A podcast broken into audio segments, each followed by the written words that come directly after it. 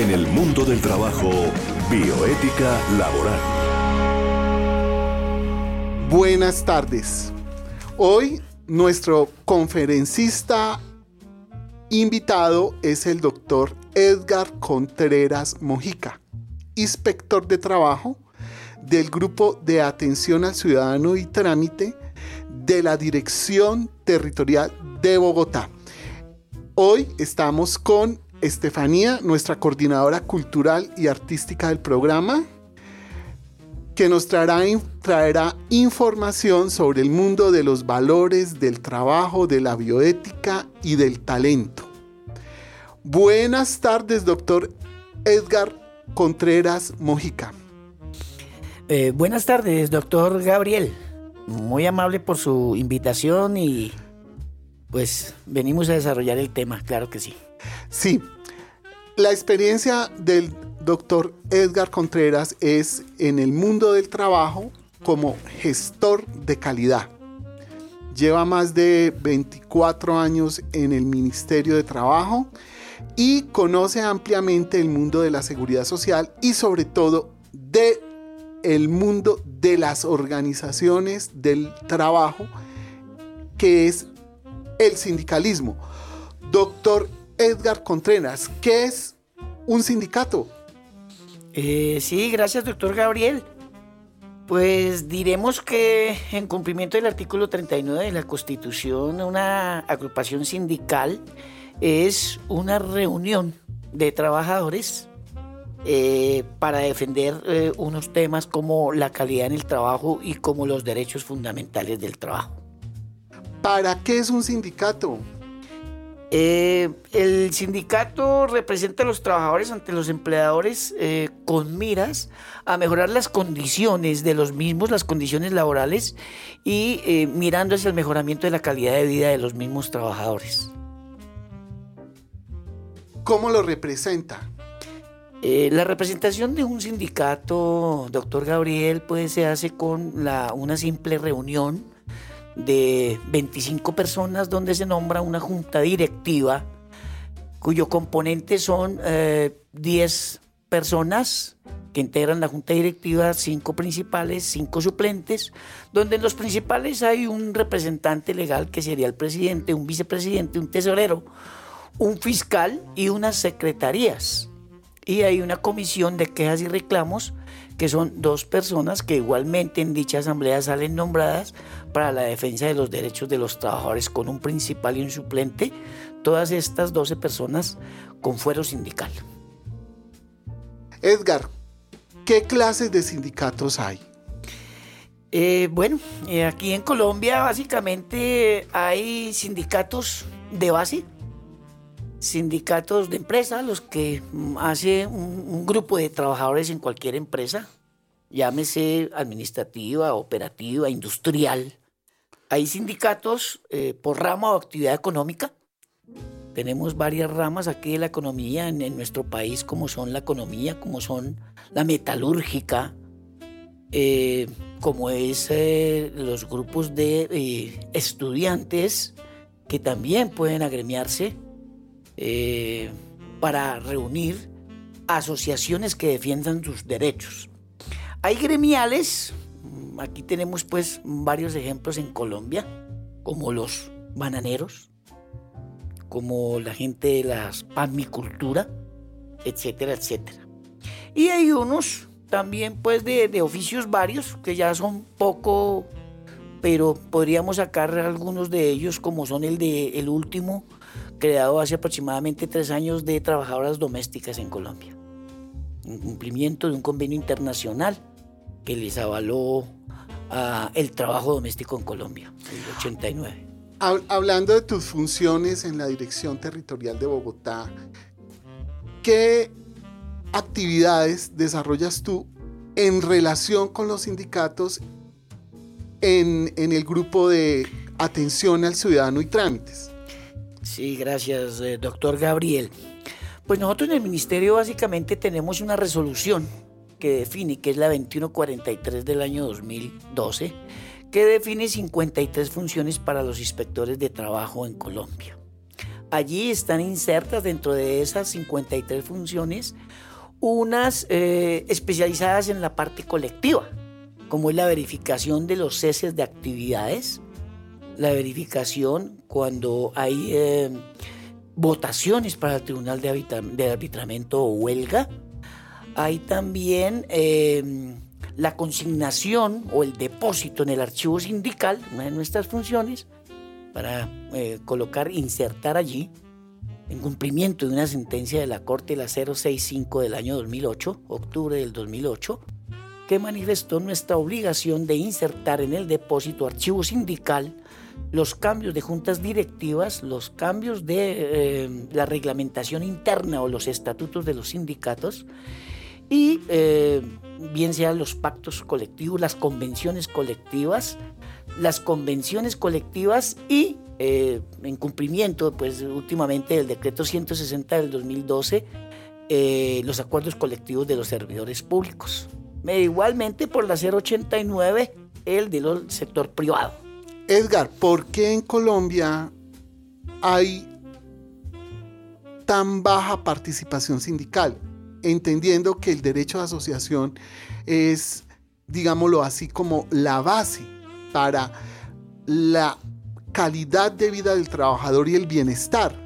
Pero ¿por qué en Colombia hay tan bajo, afiliación a los sindicatos? ¿Qué, ¿Por qué hay como esa cultura de rechazo a los sindicatos? Porque lo que vemos es como una estigmatización. ¿Qué pasa en el mundo del trabajo cuando hay baja participación de organizaciones sindicales, entendido que la organización es la base para el puente de comunicación entre trabajadores y empleadores. Es muy difícil que un trabajador solo se pueda entender con una empresa grande o pueda, por ejemplo, en el caso de los que no son empleados directos, sino, por ejemplo, trabajadores en ventas ambulantes, los migrantes, los que están en una situación de vulnerabilidad, ¿por qué esa situación de no conciencia, de organizarse, asociarse frente a, un derecho que existe y que les permite, digámoslo así, como dialogar, concertar. ¿Qué es lo que está pasando? ¿Cuál es, tu diagnóstico, Edgar? Eh, gracias, doctor Gabriel. Sí, precisamente eh, es un tema mm, álgido eh, de todos es conocida la situación actual, la situación política del país. Pero de hace un tiempo acá, ordenando ideas, debemos manifestar que el derecho de asociación es un derecho fundamental, en cumplimiento del artículo 39 y 53 de la Constitución Nacional. De hecho, hay unos avales internacionalmente con convenios internacionales como lo son el 87 del 48, el 98 el 151 y el 154, doctor Gabriel. Especialmente tendría yo que hablar de el de libertad sindical.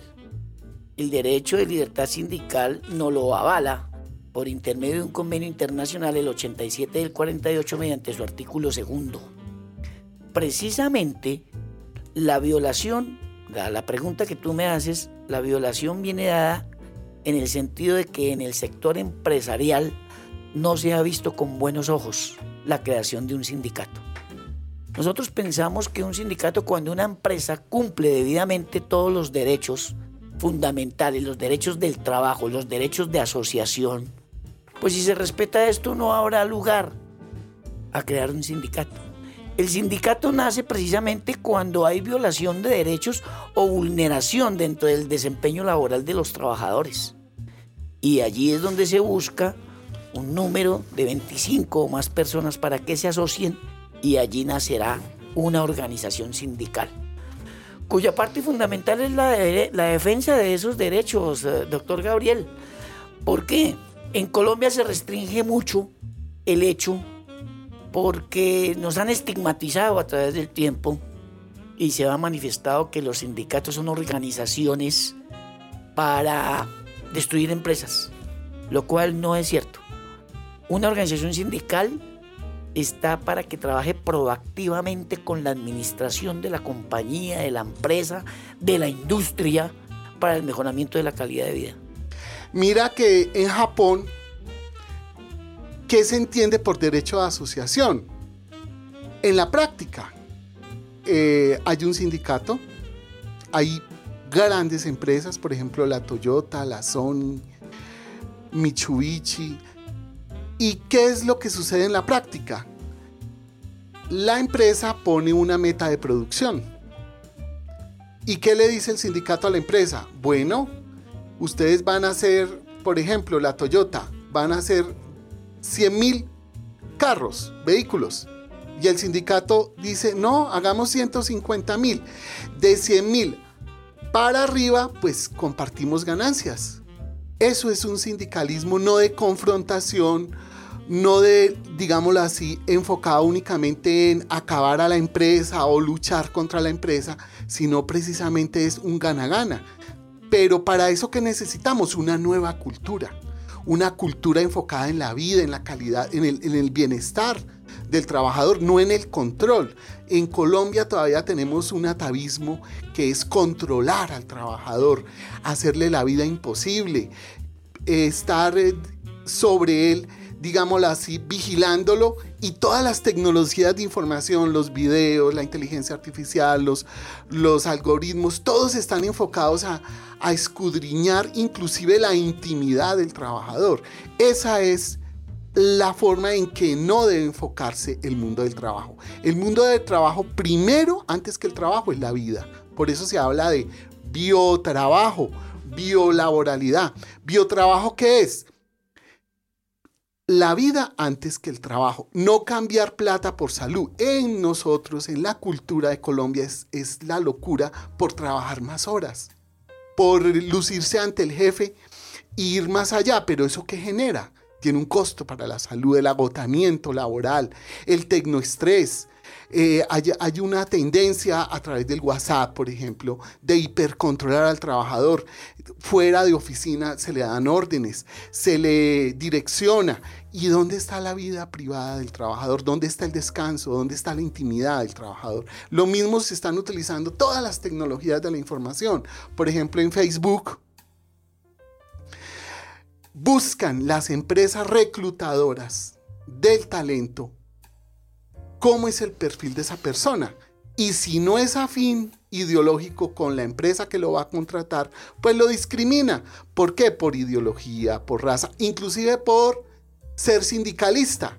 Entonces ahí vemos que es necesario este programa de radio porque estamos haciendo una pedagogía del trabajo. Le estamos diciendo al ciudadano, mire, usted no es solamente una mercancía para trabajar. Usted no solo monetice su tiempo trabajando, sino también ponga cuidado a su familia.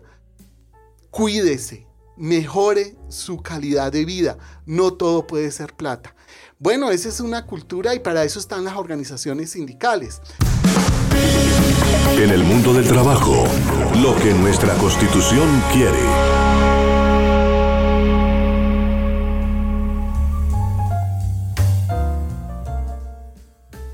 El artículo 53 de la Constitución Política es el Estatuto del Trabajo.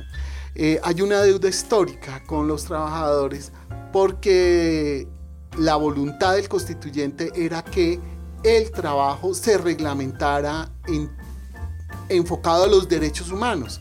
Pero ¿qué ha pasado de hace más de 20 años que nació la constitución? Hay grupos de interés, hay ideologías que cuando se presenta un desarrollo estatutario del trabajo, se bloquea. ¿Por qué?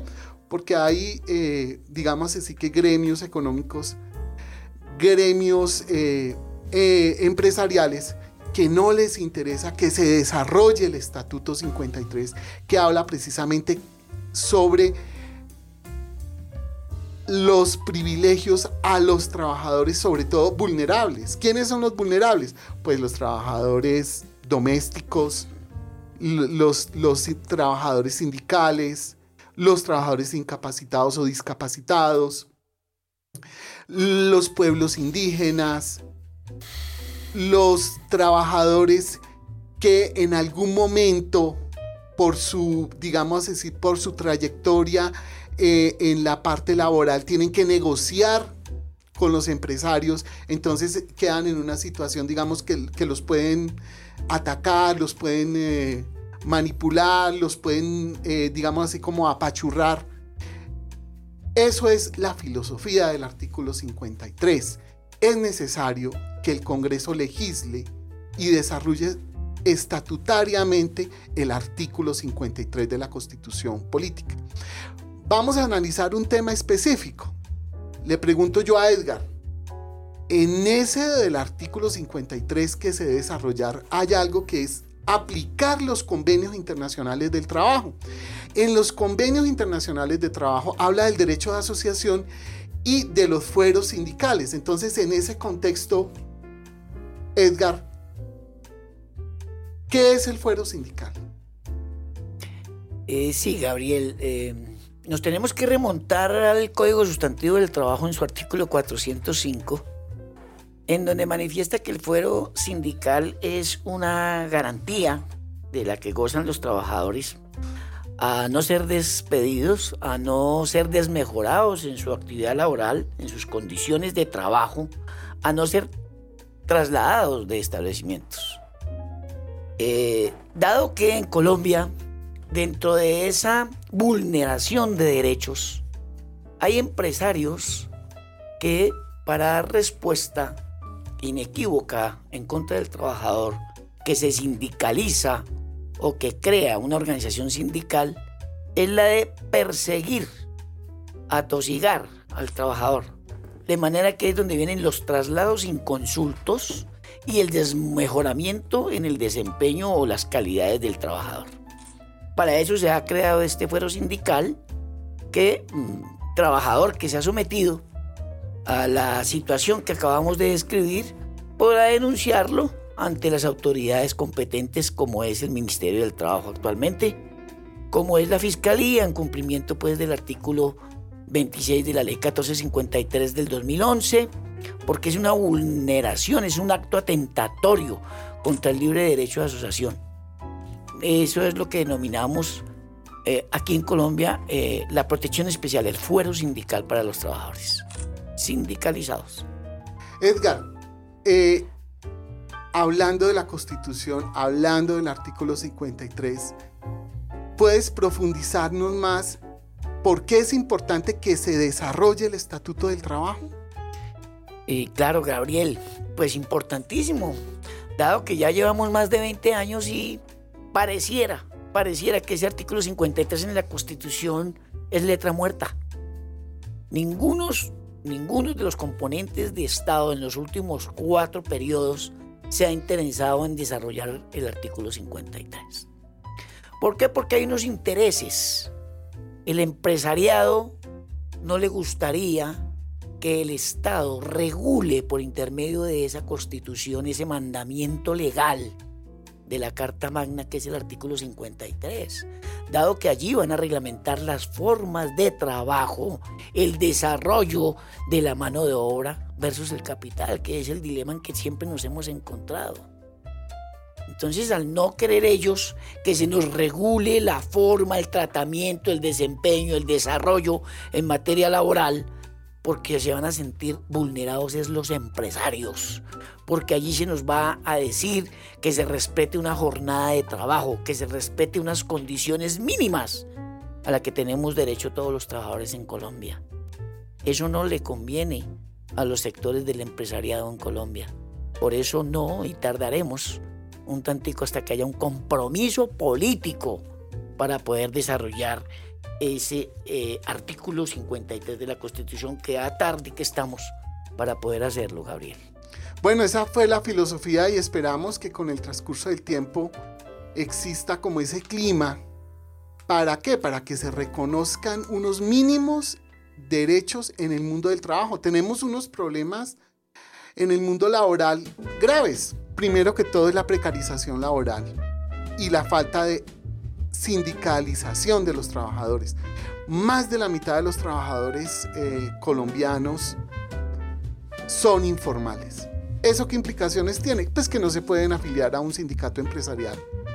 Y otra implicación es que no hay cotización a la seguridad social, no tienen acceso a, los riesgos laborales. Entonces esa gran masa de trabajadores que están tercerizados por órdenes de prestación de servicio, que se les paga por horas, que se les paga por el pequeño trabajo que hagan, por ejemplo, en el mundo urbano, los aplicativos de Uber, los aplicativos de Bits, los aplicativos de transporte, los aplicativos de Rappi, donde a la gente hace mandados a través de Internet, pues son personas que laboralmente están desprotegidas, no tienen una estabilidad laboral, simplemente se les paga por lo que hagan. Y hay, hay un, digamos así, un desequilibrio. ¿Por qué? Primero, porque no tienen en estos instantes acceso a la, a la seguridad social. ¿Qué está planteando el, Ministerio de Trabajo? ¿Qué propone el Ministerio? Cotización laboral por horas. El Ministerio también está proponiendo que esos eh, trabajadores digitales, que no son trabajadores sino jornaleros digitales, pues también tengan la posibilidad de organizarse, también tengan la oportunidad de tener acceso a formas nuevas de contratación. Pero ¿qué pasa? La, la ley va muy despacio, pues apenas está discutiendo esos proyectos de ley para cotizar por horas para esos trabajadores. Pero la realidad va muy rápido. ¿Y quién lleva del bulto? Pues el trabajador. Bueno, siguiendo con Edgar con el tema de las organizaciones sindicales, ¿tú nos puedes explicar qué es la negociación colectiva? Claro que sí, Gabriel. Eh, el tema de la negociación colectiva podríamos decir que es como la cristalización o uno de los elementos fundamentales del desarrollo de, del derecho al trabajo por un lado y del derecho de eh, asociación. En cumplimiento, ya lo mencionaba anteriormente, para el sector público mediante el decreto 160 del 2014 y para el sector privado mediante el decreto 089 del mismo 2014 se ha desarrollado eh, el procedimiento para una negociación colectiva que no es otra cosa que realizar, si se quiere, una convención colectiva, si se quiere un derecho de, un derecho de peticiones respetuosas, dice la ley, ante el superior, ante la organización de la entidad, llámese pública o privada.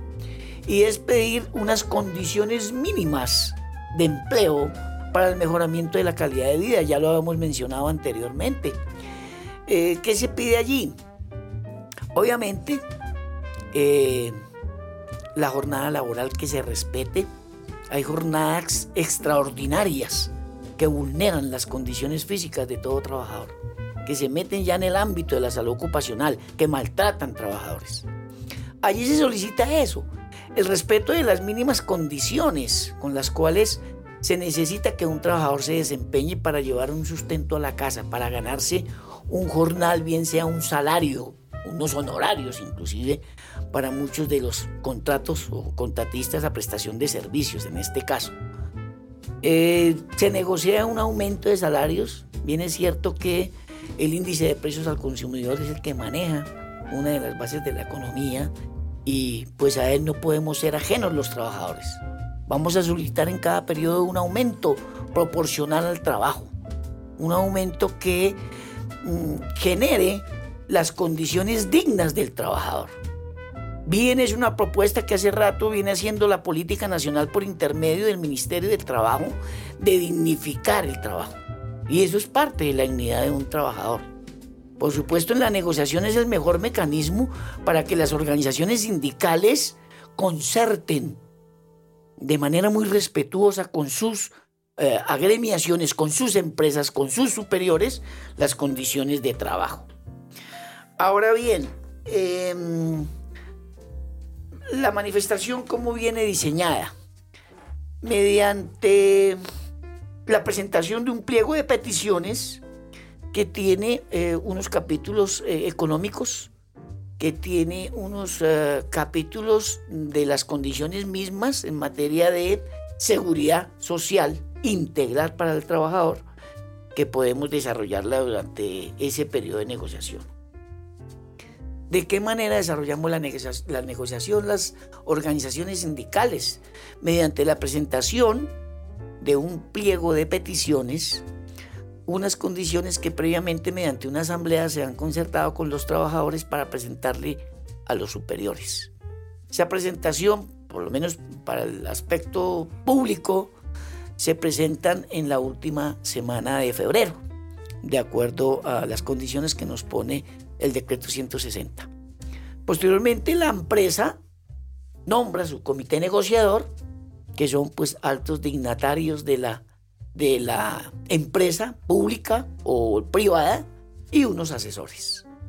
Hay un tiempo perentorio de cinco días para que nos den, mediante carta a las organizaciones sindicales, en qué condiciones vamos a empezar la etapa de negociación. Vamos a la parte cultural, artística de este programa radial. Su amigo el inspector, consulte o quejese la bioética laboral, el mundo del trabajo, una emisión institucional de la Dirección Territorial del Ministerio de Trabajo que puede ser escuchado en todas partes del mundo a través de las redes de la Red Nacional de Emisoras Universitarias Unipiloto Radio Online. Nos pueden encontrar en Google, en bioéticadeltrabajo.org, en Facebook, en Bioética del Trabajo, en Facebook, en, en Unipiloto Radio. Y también ustedes pueden disfrutar de estos programas que se han emitido desde el año 2017 y hoy estamos cumpliendo 54 programas en las páginas institucionales del Ministerio de Trabajo. En el mundo del trabajo, bioética laboral.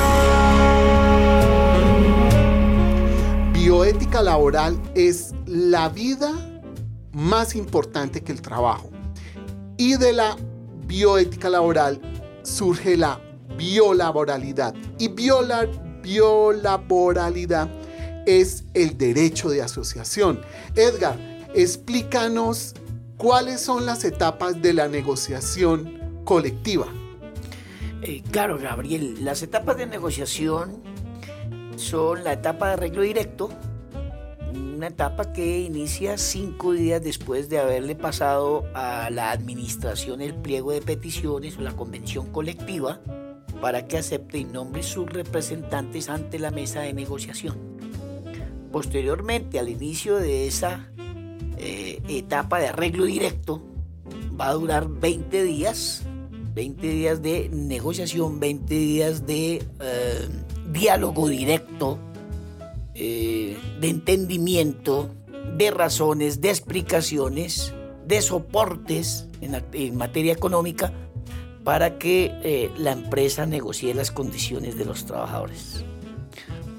Una vez superada esta etapa y por convenio de ambas partes, se puede prolongar o si se ha agotado la cantidad del temario o los artículos que hayan puesto en el pliego de peticiones, pues eh, habrá un receso. Normalmente se utilizan dos, tres días, cinco días y se iniciará una segunda etapa que tiene una duración de 20 días. En estos 20 días es como la etapa de cierre, de, entendimiento mediante ese diálogo social entre ambas partes que por lo general tiene eh, en unos momentos álgidos algunos sinsabores cuando entramos a tratar temas de, eh, de, la economía misma interna de la empresa y no así pues también de los salarios de los trabajadores, que son temas álgidos precisamente por la situación que está viviendo el país. Terminados estos 40 días de negociación, y de común acuerdo se hacen unas actas que previamente han estado revisadas parcialmente por cada momento de negociación y se hace una acta final de negociación. Esta es la primera parte del programa de un especial sobre el derecho de asociación que iniciamos la tarde de hoy con el experto en el mundo del trabajo, inspector nacional de trabajo por meritocracia, Edgar Contreras Mojica. El próximo programa es la segunda parte y vamos a analizar dentro de ocho días el derecho a la huelga, cuáles son los efectos de la huelga, qué es un tribunal de arbitramiento, qué es el fuero circunstancial, las reglas de la negociación, cómo se hace un pliego de peticiones, qué es el acuerdo laboral, que muy amablemente Edgar ha preparado y nos preparará para la próxima semana. Aquí estaremos nuevamente dentro de ocho días para la segunda parte del el mundo del trabajo, la bioética laboral y analizar el derecho de asociación a la luz del Código Sustantivo de Trabajo a la luz de las legislaciones internacionales y los comentarios expertos de una vida entregada al mundo del trabajo, a los trabajadores de Edgar Contreras. Nos veremos dentro de ocho días, Edgar. Muchas gracias, Gabriel, y a su equipo. Muy amable por la invitación. Aquí estaremos. Eh, claro que sí, con el mayor desarrollando el tema que acabas de mencionar, con el mayor gusto, claro que sí.